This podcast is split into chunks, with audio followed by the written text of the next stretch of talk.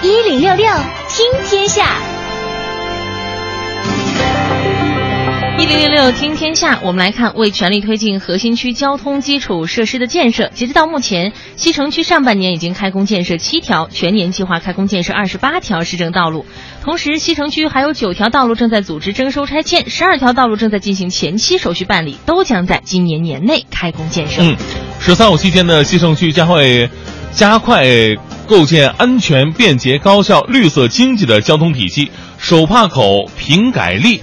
南横西街疏堵呢，都是西城区市政道路建设的缩影。此外啊，新街口北大街全线也将会在年底前全部完工，北新华街南段、呃槐柏树后街等等均计划年底前道路主体工程全部完成。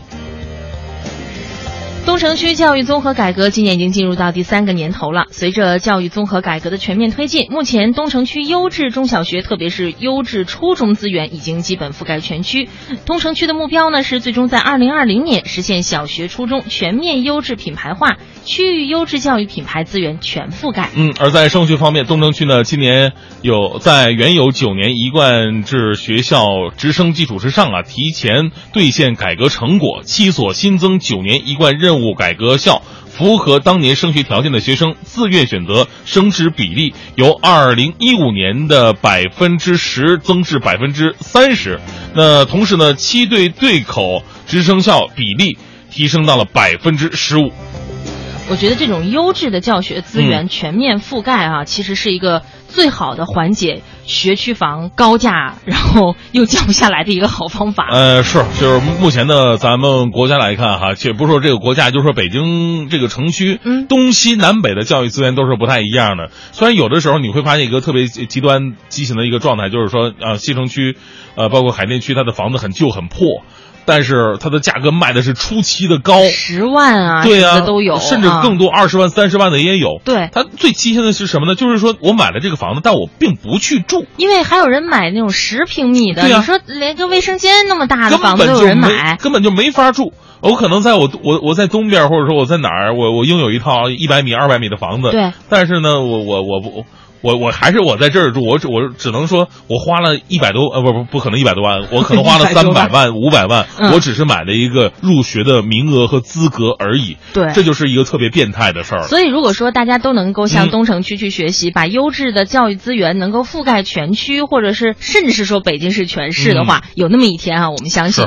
这样的话，可能真的就不会有这么变态的学区房价出现了。其实我觉得呀，首先还得那个从这个师资力量上去考虑一下，因为我们现在的老师的待遇。并不是那么好，除了我们看到的，哎呦，我这寒暑假不错哈，呃，放假挺多的，但是在他们的整个的整体收入上，并没有很多，呃，其他行业的那么那么的可观，嗯，所以就导致很多的老师，他本来有有着非常好的条件，他可以当老师，但他不当老师，他去考公务员啊，觉得更稳定，或者说我我要下海去经商，我去干这个干那的，他没有去从事教师这个行业。如果教师这个行业能够留住更多人才的话，我相信师资力量跟上去了。好的老师多了，那么好的学校自然也就多了。说的没错，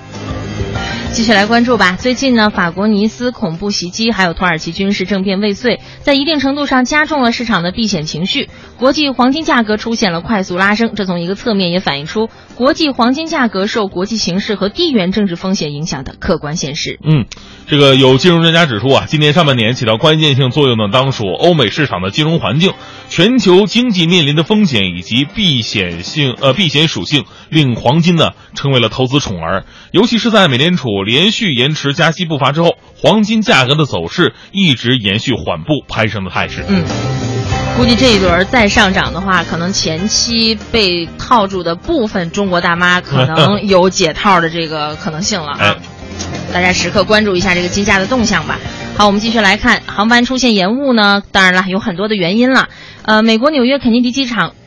是因为经常有乌龟入侵跑道，导致航班延误。机场职工说了，暂时呢没有记录显示有飞机撞上乌龟的。但是因为 飞机怎么撞上乌龟？但是因为要捡走跑道上的乌龟，所以就导致了航班延误十五分钟的个案呢，也是屡见不鲜。是这个肯尼迪机场附近的牙买加湾咸水沼泽呢，有不少这个钻纹龟在这儿栖息着。今年呢，就有近四百只钻纹龟在机场附近筑巢以及生蛋。部分具有冒险精神旺盛的龟啊，更是会闯入机场范围，在飞机准备起飞的跑道上来随意的游荡。目前的工作人员正在尝试把它们集合到一起，再迁移到安全的地方。所以以后机场可能又会有地勤人员，又会有一个新的工作，除了要赶鸟之外，还要驱龟。